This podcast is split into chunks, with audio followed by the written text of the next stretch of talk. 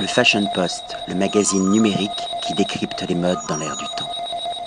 Patrick Thomas pour le Fashion Post. Aujourd'hui, direction 6e arrondissement, rue Guisard. On est déjà venu dans cette rue et cette fois-ci au numéro 5, dans une institution, au Monteverdi, un restaurant italien avec une longue histoire. Valérie Ballard, bonsoir. Bonsoir. Et merci de nous accueillir. Alors, pouvez-vous d'abord nous expliquer pourquoi ce lieu est une institution parisienne? En fait, euh, c'est une institution parce que Claudio Monteverdi l'a créé il y a 45 ans, que c'était un grand ami de Jean Castel et que tout le Paris du Saint-Germain-des-Prés de la grande époque venait là s'amuser. Il y a un piano à queue, donc il y avait beaucoup d'artistes.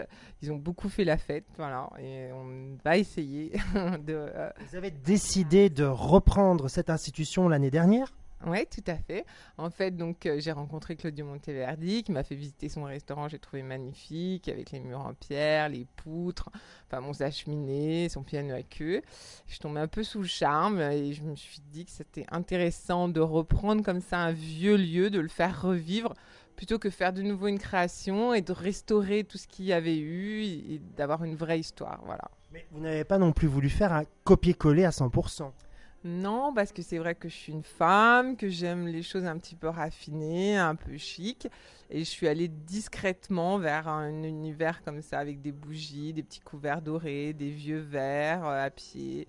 Enfin, j'ai mis un peu de choses à moi, mélangées à ces poutres et ce bois. Et c'était sympa. Les murs en pierre, tout se mélange, ça, ça, ça se marie bien. C'est un petit Monteverdi adapté à votre sauce. Voilà. Mais sans être dénaturé. un peu raffiné, voilà. Et puis bon, c'est quand même un restaurant un peu plus du soir, donc forcément on est toujours un peu plus habillé, donc on a envie de, de choses, un petit peu de bougies, d'éclairage un peu tamisé, donc ça se marie bien, voilà. Alors, question cuisine, évidemment, vous proposez toujours de la cuisine italienne? Oui, parce que je trouvais que les pâtes ça allait bien avec le décor, et donc en fait on décline les pâtes à chaque saison. Là en ce moment on a beaucoup de langoustines, là il y a de la truffe.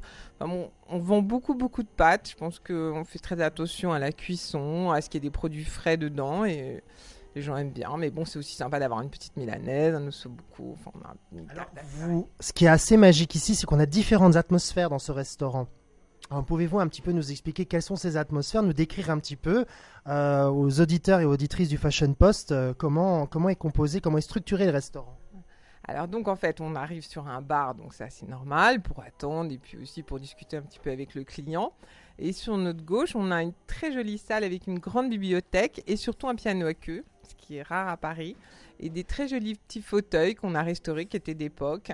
Voilà, qu'on a remis des, jolis tissus italiens avec plein de petites couleurs, un peu de bleu canard, un peu d'orange, un peu de marron. Enfin tout ça ça se marie bien, c'est assez gai. Et puis beaucoup de bougies des belles nappes en, euh, blanches en lin. Et puis ensuite, on tourne et petit petit, on s'enfonce vers le restaurant qui est quand même assez grand. Et là, on arrive dans une salle pareille, en pierre, avec des poutres. Mais là, il y a une cheminée. Et ce qui crée quand même une ambiance très chaleureuse, bien sûr. Et cette petite salle, on peut la privatiser. On peut organiser des anniversaires, des dîners d'affaires.